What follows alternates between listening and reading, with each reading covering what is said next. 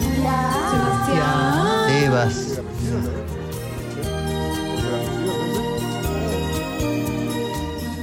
Girona. ¿A qué se dedica Sebastián? ¿Pueden decir su especialidad, por favor? Hablaremos con un. El sexo. El sexy. Porque vamos a hablar de eso. Qué lindo, qué lindo recibir a Seba Girona con nosotros. Eh, hola Seba, ¿cómo estás? Hola, buen día, Clemen. ¿Cómo estás? ¿Cómo andan todos por ahí? Hola, Sebi. Eh, Hola, Seba. Mejor momento ¿Cómo del están? año, ¿eh? Mejor momento del año, ¿eh? Acá, porque la columna de hoy, yo le tengo mucha fe, Seba. Yo estoy seguro que mucha gente va a escribir a la app de Congo, contando historias que conocen, personales o de otra gente, preguntando también, ¿viste? Eh, yo me imagino que va a haber gente preguntando, ah, pero mi terapeuta hizo tal cosa, ¿está bien? Y vos vas a decir, bueno, eh, cárcel, ¿no? Claro, claro, tal cual. Sí, la columna de hoy se trata de intervenciones truchas, intervenciones falopa en terapia, digamos, en el consultorio, ¿no? De, de- de terapeutas que hacen las cosas mal o que hacen cosas que no se tienen que hacer y que Sí. en algún punto a veces pueden ser inocuas y a veces pueden dañar un montón. ¿Viste cuando un terapeuta te dice, no sé, vos vas, tosés mucho y te puede llegar a decir, hay algo que no querés decir, ¿no? Hay algo Sí. que tenés ahí medio atorado y no podés sacar. O hay algo, Jessy, si me seguís, hay un terapeuta que por ahí te, se te sienta al lado y te habla al oído como susurrando, como si fuera que te está diciendo la voz de la no sé qué. Tremendo. Tremendo. Bueno. Seba, también tiene mucho que ver, ¿no? Supongo el momento en el que vos vas a terapia, la edad que tenés, si es tu primera terapia, ¿no? Claro, tal cual, tal cual. Porque la verdad es que si tenés experiencia terapéutica, fue un recorrido, y bueno, hay cosas que las pescas mucho más rápidas, hay chantadas que las pescas mucho más rápido. Y en definitiva, estamos hablando de intervenciones que nos dejan mal parados a los psicólogos, ¿viste? Por algo mucha gente dice los Sí. psicólogos son chantas, digo, porque hay chanta, obviamente hay chanta, como en todos los rubros. Y esto es, vendría a ser como hizo algo raro en terapia y puede ser desde chantada a algo que te, que te genera algo polémico, te- que te hablen al oído, no es una chantada, no me suena chantada, me suena algo mucho peor. Pero por ejemplo, yo una vez, yo esto creo que alguna vez lo conté, pero cuando era adolescente, eh, mi madre me mandó con un terapeuta que después ganó cierta relevancia y mm, el tipo no me, no, no me daba bola. No me daba yo le contaba, yo tenía 16 años, le, le contaba cosas y el tipo no me, daba, no me daba bola y se equivocaba con mi nombre. Y me acuerdo que le dije a mi mamá, no me mandes más, porque aparte era re caro, ¿viste? Mi vieja hacía un esfuerzo todo pensando que me iban a arreglar. claro, claro. La boluda creía que me iban a arreglar. bueno, y, Claro, claro. y bueno, Eh, bueno, está bueno, Clemen, diferenciar también de lo que es un zafarrancho como intervención de lo que puede ser un error, ¿no? Obviamente los Sí. terapeutas nos podemos equivocar de buena fe, todos Sí. nos equivocamos, pero hay veces que son cosas que no sé si son tan errores, que son más, claro. si querés. eh, fíjate esto que vos decís, Clemen, ¿no? Esto de no me daba bola, ¿no? Una de las primeras cosas que vos tenés que armar en una terapia es la alianza terapéutica, ¿no? ¿Qué entendés Sí. por alianza? Vamos a unirnos para que haya algo que te haga bien. Entonces, Sí. si yo no te doy bolas, si me confundo el nombre sistemáticamente, o si te trato mal, eh, digamos, y la verdad es que no estamos armando una buena alianza terapéutica. Y esa es responsabilidad del terapeuta, ¿no? Del psicólogo, Sí. de la psicóloga, el armado de una buena alianza terapéutica para que la palabra del terapeuta empiece a tener peso en la cabeza de la persona. Ya ¿no? están llegando, ¿eh? Ahora, ahora vamos a entrar, pero, pero sepan que vamos a recibir acá historias que conozcan ustedes de terapeutas en general, eh, que, tienen que ver con eso, con el consejo raro, como decía Seba, o con, con la interpretación rara también. Eh, ¿Qué onda, Seba, con esa cuestión de interpretar todo, todo, absolutamente todo? ¿Eso es una rama de la psicología o es gente que son terapeutas que, le- que abusan de ese recurso? Bueno, eso es lo que se llama la psicologización. O sea, como que todo es, todo tiene algún origen o algún motivo psicológico, ¿no? Suponete, te duele la garganta, claro, hay algo que no querés decir. Como Sí. te puede doler la garganta, digamos, ¿no? Sin que no tengas ningún inconveniente psicológico. No sé, te caíste. Bueno, la interpretación es, claro, en un momento que estás frágil de tu vida, ¿no? Te, cae- te podés caer. La verdad es que nos podemos Sí. caer todos. en cualquier Sí, momento sí. de nuestra vida. Digo. Eso, digo, eso tiene que ver con un vicio muy argentino también, ¿no? Que es psicologizar absolutamente todas las cosas que nos, pas- nos pasan. Y eso es un problema, porque realmente hay un montón de cosas que no tienen nada que ver con lo psicológico, que nos pueden pasar a todos en cualquier momento de la vida. Eh, ya empiezan a llegar audios, ahí la veo a Jessy levantando la mano. Eh, la idea de la psicologización, esto que decís vos, Seba, también puede ser que muchas veces se utilice para responsabilizar al paciente, porque esto que vos decís de te caíste, bueno, había algo, eso pasa mucho también, pero inclusive, aunque no te caigas, aunque sea algo que directamente pegaron un pelotazo en los huevos, bueno, pero vos también lo estabas esperando ese pelotazo.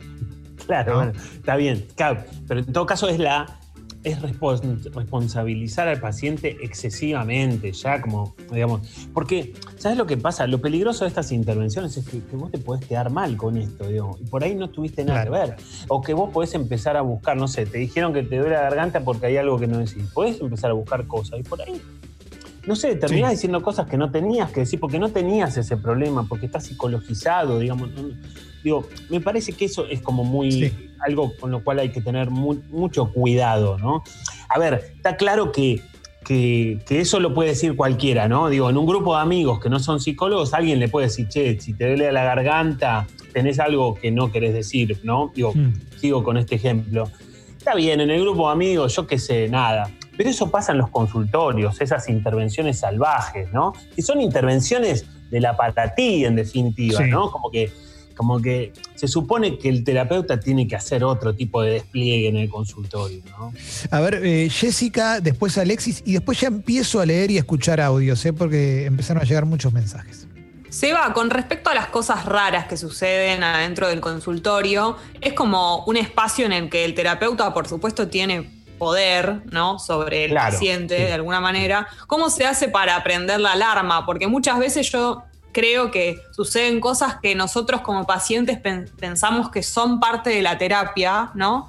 Y, y- y nada, y ca- capaz no son, pero ¿cómo haces para estar atento o atenta a alguna cosa que te llame la atención y no creerte que eso es parte de la terapia de tu terapeuta? Eh, eh, sí, es interesante y a veces puede ser difícil si no tenés esa experiencia terapéutica, ¿no? Porque si tenés un recorrido, hiciste varias terapias, llegás a- a- al consultorio de alguien, primero que vas a ser un poco más exigente y segundo que vas a estar pescando más cosas que están bien o que están mal. Es una gran responsabilidad la del psicólogo o la de la psicóloga porque porque, a ver, como decíamos antes, generamos una alianza terapéutica, lo que decimos tiene cierto peso, y después, a ver, hay muchas posturas en terapia, ¿no? Digo, por ejemplo, una de la, inter- la- la- la intervención por excelencia del psicoanálisis es la, es la interpretación, ¿no? El terapeuta viene, te cuenta algo y vos haces una interpretación. Que en definitiva la interpretación no es más que una hipótesis, ¿no? Yo, Sí. yo creo que te pasa tal cosa, pero hay muchos psicólogos que eso lo plantean como si fuera la verdad revelada. Está buenísimo eso que decís, ¿eh? Tal cual, como bueno, te pasa tal cosa. Entonces, si, si yo lo planteo como te pasa tal cosa, ya no es una hipótesis, ya es una afirmación. Y, esta- y es- y- y eso también me parece que re- responde un poco a lo que vos decías, Jessy, ¿no? Digo, me parece que está bueno ver cuál es la postura del psicólogo. Si hay una postura de humildad o si hay una postura de sabérselas todas. Porque hay muchos psicólogos, psicólogas, que se ponen en ese lugar, ¿no? Partiendo de la base que lo que dice un terapeuta en un consultorio tiene peso y tiene poder, hay cierto abuso de eso. Yo me pregunto, una de las primeras cosas que me preguntaría es si eh, hay humildad de parte del terapeuta a la hora de plantear algo, porque una hipótesis vos la tenés que, eh, digamos, la tenés que presentar en la mesa como, bueno, a mí me parece tal cosa, iremos viendo, a ver si se da o no Sí. se da. digamos. Eso es más humilde que decirte, te pasa tal cosa. ¿no? Y además también me imagino, perdón, para agregar algo ahí, que como terapeuta también tenés eh, la ventaja de tal vez darte cuenta de al toque la personalidad de tu paciente. Y por ejemplo, Claro. puede pasar que tengas de la... Perdimos a Jessica, ¿eh? Mira, mira, aparte, uy, quiero hacer una Y captura. quedó, sí. Quedó Sí, está para captura, ¿eh? La, la- la Sí. completo a Jessy, ¿no? Creo que puede pasar que vos tengas adelante una personalidad más sumisa, que, que reciba muy bien esa verdad revelada, y Sí, puede pasar a alguien que, que no tenga esa sumisión y que quiera otro tipo de trato. Yo creo que la humildad del terapeuta tiene que estar siempre, siempre, Totalmente. no importa quién esté adelante. Vamos con la pregunta de Alexis y, y después empezamos a leer los mensajes y a escuchar audios. Dale. Sí, Seba, eh, hola, primero. Hola, Ale, ¿cómo? Segundo, no sé, eh, tiene que ver un poco con lo que venías hablando. ¿Existe la prueba y error en el terapeuta? Porque también digo, Sí, el error es claro, complicado, ¿no? Con, Sí, con- sí, es cierto, no, Ale, por supuesto, porque como cada, cada paciente es singular, cada historia es diferente, por supuesto que no sabemos qué cosas van a funcionar y qué cosas no. A veces tiramos por un lado y no va. No sé si necesariamente es un error, porque por ahí esa intervención te sirve con muchos, con muchos otros pacientes, digo, pero sí existe esto de, bueno, probemos.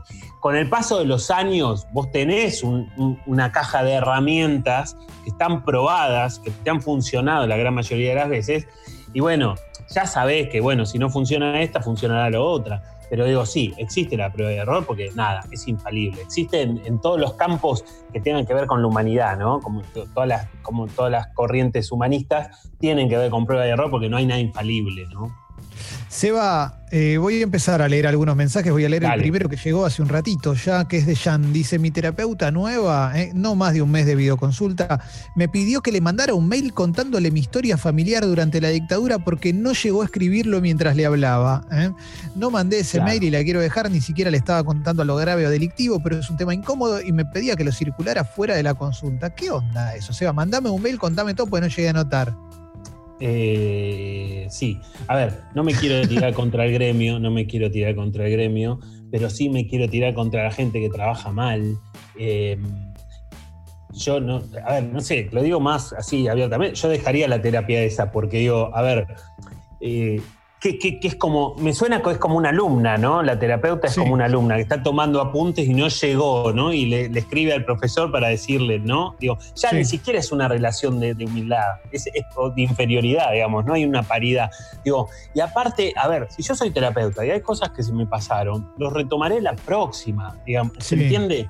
No tengo que, esto no es un examen, no estoy preparando una materia. Quizás habla más de la inexperiencia de la terapeuta que de otra cosa, ¿no? Digo, y la verdad que me hace ruido, ¿no? O sea, por supuesto, no le mandes ningún mail con nada y, y revalúa la terapia, seriamente. A ver, Seba, acá hay un caso que me resulta interesante porque tiene que ver cuando la terapia incorpora cosas diferentes a los que te pueden dar en una carrera. Sí, Mica dice, mi psicóloga estudia astrología y me analiza según donde tengo los planetas y mi energía. Igual me encanta. Ahora empezó tarot y me va a tirar las cartas. Es importante ver qué análisis necesita cada uno. Bueno, Seba, a ver. Eh, sí. Hay- Porque hay eso no es una ¿eh? terapia. Está bien, pero eso no es terapia. Eso es otra cosa. Eso es otra cosa. Es cierto que hay mucho eh, psicólogo, psicóloga que le gusta, eh, no sé, los signos, la astrología, y es cierto que se mezcla mucho. A ver, nosotros los terapeutas trabajamos con palabras. Punto. No trabajamos con otras cosas que no sean palabras. No le podemos dar al, al- al paciente ni siquiera un caramelo subus. O sea, y, y- y muchas veces de eso se trata el trabajo. Y el arte terapéutico tiene que ver con el mago que no tiene magia, digamos, ¿no? Porque con palabras solamente muchas veces se logran un montón de cosas. Pero digo, eh, en, digo, en las palabras termina mi incumbencia como terapeuta. Si empiezo a sacar cartas, si empiezo a Sí. tirar otras cosas, ya eso no es una terapia, es otra cosa. No quita que no le sirva a la persona, pero no es terapia, como decís vos, Clemente. Eh, puede ser, Seba, que si empieza a analizarte según tu energía, que eso es algo, si querés, eh, abstracto, o planetas, tenga más que ver con la figura de estas cuestiones están más de moda hoy, tipo coaching, que con una terapia real. Sí. Sí, a ver, eh, a, mí, a mí me parece que, a ver, aparecen cosas, yo creo que, eh, pri- primero como te decía, no es una terapia, es una combinación de distintas cosas en todo caso. Eh, a veces los, los propios pacientes te hablan de los signos, ¿viste? Y te dicen, Sí. yo soy tal y conocí a una tal. Y bueno, más allá de un comentario, ah, mirá, sí, tal cosa, no mucho más podés decir desde mi punto de vista. Sí. Porque, a ver, hay un montón de... hay- se calcula que hay más de 400 modelos de psicoterapia. Los más importantes son 4 o 5, de ahí se desprenden todos los demás. Digo, y los modelos de psicoterapia más serios son los que tienen evidencia científica, los que pueden Claro. comprobar lo que hacen adentro del consultorio. Y, y, bueno, en ningún modelo de psicoterapia se contempla que exista la combinación o la integración con la astrología. digamos. Ya Claro. eso es otra historia. De, de- de to- de todas maneras, no quita que le sirva a alguna persona, pero no hablemos de psicoterapia en este caso. Ya estamos en otra cosa. Para mi gusto, no va. Eh, yo no lo hago, no lo voy a hacer en mi vida eso, digamos, porque no me interesa en lo más mínimo. Pero digo, me parece que hay que pensar que el límite del terapeuta son las palabras, siempre son las palabras. Quiero decir que le aviso a Sucho. Voy a leer un mensaje cortito que no creo que tenga una respuesta larga tampoco. Y después empiezo a meter audios también. Está explotada la app. Si recién prendés la radio con Sebastián Girona, estamos revisando casos de oyentes que tienen que ver con terapeutas que hicieron algo raro en terapia, por decirlo de alguna manera. Mira, acá Luisma dice, el psiquiatra de mi novia se enteraba que la bancaria había aumentado sueldos y como ella es empleada bancaria le preguntaba si cobraba mejor, si yo ganaba bien y le aumentaba la sesión. Claro, bueno, eso es una truchada también, literalmente, porque vos no podés aumentar el sueldo, el, la, la consulta porque le aumenta el sueldo al paciente, porque si no, el paciente va a dejar de contarte que le va mejor en el trabajo, digamos. Y se supone que vos tenés que tener un honorario, que a veces hay como franjas, no, no hay un honorario tan rígido, Sí. que se mueve un poco entre ciertos parámetros, pero que ese, parám- ese parámetro no tiene que ver con col- cómo le va al terapeuta. Estas son las cosas que hacen que mucha gente, como decíamos al principio, diga que hay un montón de psicólogos truchos o todos los psicólogos son chantas, digo, porque hay mucha chantada, digo, y yo tengo que tener un honorario que tiene que ver con mi formación, con mi experiencia terapéutica y con mis resultados como psicólogo, cómo le fueron a mis pacientes. Entre esas tres cosas yo formo mi, mi honorario. Obviamente, mi, mi- mi formación terapéutica está dentro de todo eso. ¿no? Sí. A ver, vamos con el primer audio, Sucho. Hola chicos, ¿qué tal? Cuando yo tenía 16 años y estaba en la secundaria, tenía, tengo dislexia y discalculia y sufría mucho con lenguas y matemáticas. Y fui a la psicóloga y me dijo que la dislexia es una mentira y que posiblemente yo era tonta, literalmente usó la palabra tonta, y que tenía que volver a hacer todo el año. Hasta el día de hoy les puse que tengo hasta un máster hecho. Pero bueno, eh, por suerte mi familia les conté y la saqué de mi vida al día siguiente, pero increíble que exista gente así. Impresionante este mensaje. Sí, Tremendo. es terrible, y es terrible, es realmente terrible. Primero que es terrible, eh, no sé, a ver, no sé qué está primero, si que le diga tonta, tontas, que le diga a un, un psicólogo a un paciente, es terrible, es gravísimo, pero también es gravísimo que un, que un psicólogo no, no crea en un diagnóstico, ¿no? Eh, siempre hay, hay distintas corrientes en psicología, están los prodiagnósticos y están los no, no diagnósticos, ¿no? Como la grieta dentro también de, de- Sí. Después uno puede tener un diagnóstico, quizás lo deja a un costado y sigue trabajando, pero el diagnóstico existe, digamos, sobre todo la dislexia, que está comprobado, digamos, no es Sí. una idea de nadie, ¿no? Acá vemos como, viste, como esto de, viste que hay gente que dice que la pandemia no existe, bueno, llega a, los- Sí. a todos los terrenos, digamos, la negación es muy poderosa, digo, pero es un zafarrancho gigante que un psicólogo le diga un- a un paciente que es tonto o tonta porque es un juicio de valor. Y una de las cosas fundamentales que nosotros no tenemos que hacer es juzgar al paciente. Yo no puedo decir si lo que el otro hace está bien, no puedo decir si lo que el otro hace está mal. Sí puedo pensar y puedo plantearle al paciente que creo que lo que está haciendo le hace mal, le hace daño, pero yo no soy Sí. quien para ponerme en un lugar de valor para decirle esto sí, esto no. Claro. Mira, acá dice Nacho que fue con un terapeuta varias sesiones que mientras hablaba el terapeuta leía un libro, le daba solo una evolución y terminaba la, se- la sesión. O sea, el chaval estaba ahí, está el tipo leyendo Los dueños de la Argentina de Luis Majul, ¿viste? Ni bola. Ni Bueno. bola. ¿Qué onda eso, Seba? Ese, ese terapeuta no es nada original, ese es un lacaniano de pura cepa, de, de- de la primera. Digo, hemos contado acá alguna vez, Lacan te atendía en París, en alguna calle de París, leyendo el diario, literalmente leyendo el diario, y en algún momento te tiraba una palabra, una palabra, Sí. eh, literalmente, y la sesión duraba por ahí 10 minutos, 15, yo qué sé, de última era Lacan, ¿no? Era Lacan, como Sí. bueno, nada, el tipo armó un montón de cosas, pero este, este, este mensaje tiene que ver con que ese, ese es otro chanta, digamos, es otro chanta, digamos, porque el trabajo terapéutico tiene que, que tener un desarrollo, y, y bueno, está bien, es cierto. Los lacanianos, para mi gusto, son más ¿cómo decirlo?, de manera civilizada, digamos. Son, es, un, es un grupo de psicólogos que, que para mi gusto queda más segregado, digamos, ¿no? Que es más como una religión. Obviamente esto que digo no le va a gustar a un montón de gente, pero bueno, es mi opinión. Y es mi Bien, opinión Seba. basada en un montón de casos, ¿no? Bien, Seba, bien. Mirá esto. Se empieza a poner más, más espeso todavía, ¿no? Sí. Eh, dice Carolina, tuve una mala experiencia con una psicóloga cuando intenté dejarla. Sentía que no me estaba haciendo bien y cuando le planteé dejar la terapia, me empezó a nombrar todos mis traumas en forma de lista para convencerme de que había cosas por resolver todavía. Fue una experiencia horrible y por ocho años no volví a tratarme de forma convencional y me generó muchos prejuicios. Por suerte el año pasado me animé, probé con otro profesional con el que hacemos un buen trabajo juntos. Pero eh, para que quede claro, me quiero ir. No, pará. Eh, en la primaria te pasó esto, dos años después te pasó esto. Es terrible. Sí, sí, sí. Es una vergüenza, porque hay- en ese caso el terapeuta o la terapeuta te está manipulando, ni más ni menos. Está ejerciendo un poder con la autoridad que tiene para que vos continúes una terapia.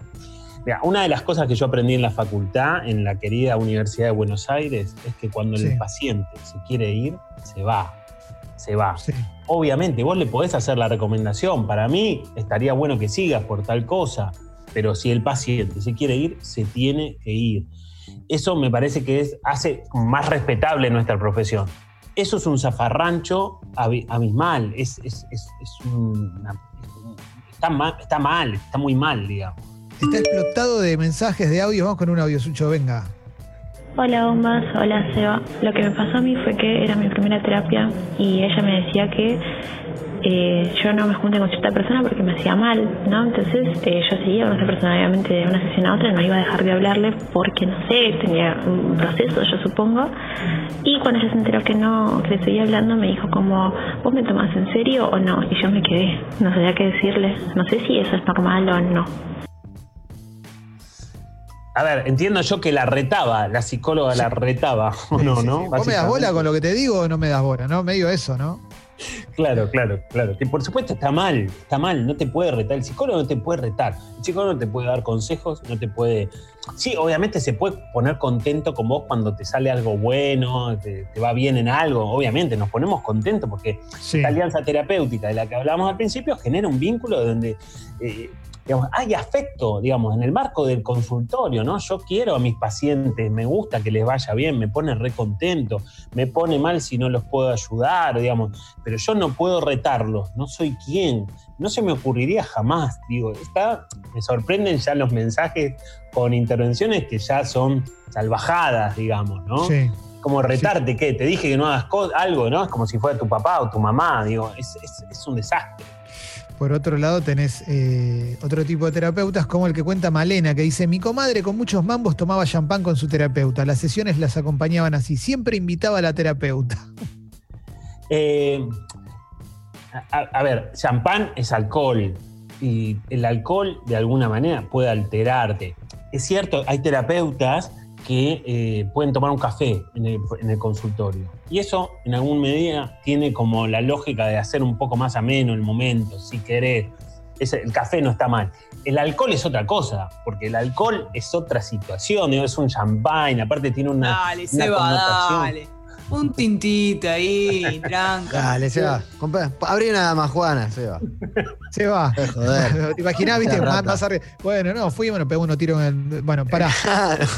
Acá, No tiene nada que ver. Digo, eh, el alcohol no tiene nada que ver. Ahora que me digas, nos tomamos un café, porque hablando un poco, si querés, la situación, bueno, yo qué sé, puede estar bien, pero eh, alcohol es otra cosa. A ver, Alessi, antes del audio y acá Seba. tengo más mensajes. Acá me llega un, un mensaje de un oyente que me dice, "A- a- mi psicóloga quería que me aleje de un amigo que era homosexual porque decía que era perverso y justo yo era adolescente y en esa edad eh, como que estábamos más frágil. Digo, eh, digo, más allá de los chantas, eh, ¿cómo calificamos a estos terapeutas que meten su sistema de creencias, abominables por cierto, pero que son creencias o convicciones, eh, queriendo como bajarle una línea al paciente? Bueno, ahí también de alguna manera está juzgando, digamos, está mal que tengas un amigo homosexual o está bien que tengas... El sistema de creencias, todos los terapeutas tenemos creencias y tenemos prejuicios, ¿no? Eso está claro. Yo me las tengo que guardar en el bolsillo. Yo lo tengo que evaluar desde otro lugar. Desde el, espacio de terapia es un espacio que tiene que ser terapéutico. Y si y yo no soy quien para juzgar de vuelta con quién se junta mi paciente o quién no. Sí, obviamente, si veo que esa relación le hace mal, independientemente de cuál sea la orientación sexual del amigo, de la amiga, obviamente lo tengo que plantear. Por ahí me estoy equivocando igual, ¿no? Pero digo, es, es- un problema, digamos. El terapeuta tiene que disimular esos prejuicios. Un- para mí un, muy buen terapeuta es aquella persona que tiene la capacidad de flexibilizarse y de Sí. adaptarse al paciente que está enfrente, entendiendo que el terapeuta se tiene que adaptar y que yo tengo que tratar de ver cómo lo puedo ayudar. No, no es que el paciente se tiene que adaptar a mi forma y tiene que seguir mis reglas para estar en terapia. Obviamente, está lo que se llama el encuadre, hay reglas terapéuticas, no sé, el horario, no sé, la consulta, esas cosas tienen que estar. Pero digo, el paciente no se tiene que adaptar a mis prejuicios para que la terapia vaya bien. Eso no va. Seba, acá te pregunta Pau. ¿Qué opinas de los psicólogos que hacen constelaciones familiares? Tengo una amiga que vive constelando con su psicóloga y vive depresiva con Alplax. Constelar. Eh, ¿Querés constelar, Seba? Mm, sí, Constelar claro. de la abundancia. Sí. La constelación familiar es una de las ramas terapéuticas de las corrientes humanistas. Eh, no tiene evidencia científica. eh, no sé.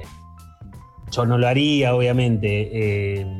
Ahora, en todo caso, si vos ves que mi amiga está haciendo terapia y hace las constelaciones y anda bárbara, no sé, y, y ha logrado eh, conseguir las metas que se había propuesto y no sé cuánto y no sé qué, bueno, bienvenido sea, yo qué sé, le sirve las constelaciones, de alguna manera le sirve, pero digo, si anda muy deprimida, ¿no? Con un diagnóstico grave o, o moderado, digo, y bueno, digo, entonces hay, hay que pensar que hay algo ahí que no termina de funcionar, ¿no? Digo, Claro. eso es, es- es- hay muchos psicólogos que, a, a ver, dicho, dicho sencillamente, hay muchos psicólogos que no saben un carajo de nada y que las intervenciones las va haciendo según como se le va saliendo. Digo, a grandísimos rasgos hay dos grupos gigantes de intervenciones. Está el grupo de la intervención de la contención, en donde yo Sí. contengo al paciente, pero no significa que le palmeo la espalda, sino que yo le doy un continente contengo de darle un lugar a lo que le está pasando, lo escucho y lo acompaño en ese proceso. Ese es- eso es lo que vendría a tener que ver con, en, una, en un relato clásico con las intervenciones que tienen que ver con la función materna. Y digo Claro. función materna, no tiene que ver con mujeres, eso lo puede hacer un hombre o una mujer. Contener al paciente por algo que le está pasando. Y el otro gran grupo son las intervenciones de corte, que Sí. son cuando el terapeuta interviene para que el paciente corte algo que le está haciendo mal, que son intervenciones de función paterna, repito, lo puede hacer una mujer, lo puede hacer un hombre. Todos los terapeutas tenemos que pensar en estas intervenciones, por lo menos cuando abrimos la boca dentro de un consultorio, y tenemos que pensar también que siempre hay una que nos sale más fácil que otra. A un terapeuta le sale más fácil contener que cortar, y siempre tenemos que tratar de trabajar la que no nos sale tan fácilmente. Claro, claro, claro. Che, está explotado de mensajes. ¿eh? Vamos con el audio, ¿eh? Hola bombas, Eh, yo una vez fui a un psicólogo, más o menos a los 20 años, Eh, le conté de un robo que había tenido con unas amigas y el chabón solamente me asustó más porque me dijo que el ladrón no solamente podría habernos eh, robado, sino que también nos podría haber violado y que teníamos mucha suerte. También me insinuó, eh, después de haberle contado una situación en un boliche con un pibe, que el chabón posiblemente tenía una homosexualidad latente. Fui a una consulta y no volví. Tremendo. Claro, claro. Bueno, a ver, en definitiva, más allá de la formación que tiene que estar, la formación de terapeuta es importante porque tiene que estar actualizado, ¿no? Tiene que tener una, una formación que más o menos esté ayornada a los tiempos que corren, ¿no? Yo siempre planteo el mismo ejemplo. Si vos te tenés que sacar una muela, vas a ir con un terapeuta, perdón, con un, con un odontólogo que tiene todo el instrumental de 1900 o vas a ir con un odontólogo que tiene el instrumental del 2020. Bueno, el terapeuta tiene que estar actualizado, pero al fondo, al final de todo, al final de todo, es la persona. El terapeuta es la persona, por más que haya estudiado en donde sea, o en la mejor universidad, o en los mejores posgrados, o sea, doctorado en no sé qué carajo. Digo, depende de la persona, de lo que generamos nosotros, los psicólogos, como persona, como, como, como, cómo le caemos al paciente, qué cosas le generamos, ¿no? Digo, y bueno, en algún punto también, para que un terapeuta haga esta intervención de te podrían haber violado, quizás es una persona más miedosa, si querés, eh, Claro. que va a apuntar a eso y le va a generar algún daño al paciente o, o la va a dejar mal, por lo menos, como, como el audio que acaba de salir. ¿no? Acá hay un mensaje de Julio que dice. eh, esto viene, viene a cuenta de lo que habíamos leído de tomar champán y que yo hice un chiste sobre tomar. Y Julio dice: eh, Con un problema de adicción llegué duro a una reunión y se dio cuenta. Me planteó tomar ahí y continuar. Él no lo hizo, aclaro. Fue raro. Con el tiempo su terapia me ayudó a alargar todo. ¿Puede pasar algo así, Seba? Eh, es raro, sí, ¿eh? Es, es raro y es muy jugado, ¿eh? Eh, es raro, es- a mí me hace mucho ruido la intervención. Digo, entiendo que salió bien, ¿no? Entiendo que finalmente el paciente le fue bien, pero es muy jugado, ¿no? Digo, ¿y qué pasa si salía peor? ¿Qué pasa si salía algo muy mal? ¿No? Digo, eh, son, a ver, yo no sé, no creo que. Hay, hay algunas intervenciones que son que pueden ser poco ortodoxas, ¿no? Y dependerá de la ortodoxia del terapeuta y demás. Esta me parece que ya está por fuera del margen, ¿no? Digo, no sé, la verdad, yo no lo haría, no, no encuentro justificación, digo, me parece demasiado arriesgado con una persona que tiene una, una adicción, ¿no? Que, que es algo muy Sí. delicado y muy problemático. Sí, sí, sí, sí, de una. Che, Ahora, mucho perdón, mensaje. ¿eh? Sí, Ale. Seba, eh, en este sentido, digo, no, esto me parece un caso como medio extremo, pero ante ponerle la falta de respuestas o ante una cuestión más de, no sé, decir, bueno, yo quiero que este paciente o esta paciente eh, pueda solucionar tal cosa. eh, ¿Vale todo? Bueno, digo, más sacando este, este que Hmm. es un caso medio extremo, pero ¿vale todo? A ver, es, es cierto que a veces en determinados casos donde las herramientas que tenés no funcionan, a veces te encontrás probando cosas que no probaste. Eh, y que, y que a, a ver, el límite es que vos puedas justificar para qué lo estás haciendo, digamos. Si vos podés decir, bueno, mira, yo hice tal cosa, por esto, por esto y por esto, bueno, ok, de alguna manera por ahí le estás pifiando, pero estaba pensada la intervención, lo hiciste por algo, lo hiciste con algún sentido, estabas buscando algo. Eh, sobre, sobre todo, repito, en aquellos pacientes que no responden, sobre todo también en algunos casos en donde la- hay más gravedad, digamos, ¿no? Depresi- Depresiones graves, trastornos de ansiedad graves, adicciones como las del mensaje. En, esos, en, esos, e- en esos casos es muy probable que nos vemos forzados a, probar cosas que quizás no, no estamos muy acostumbrados, pero si vos tenés una lógica y la haces de algún lugar, bueno, por lo menos está pensado y justificado. Los lacanianos son la misma rama que te puede llegar a, a tratar de una manera que roce con el maltrato, a decirte cosas hirientes, a, a cortarte una, se- una sesión a los 20 minutos, a llegar tarde. ¿Eso vendría a ser un lacaniano? Eh, lo, lo- lo del, el- el- llegan muchos pacientes al consultorio que vienen y dicen, eh, yo vengo de una experiencia terapéutica donde mi psicólogo no me hablaba.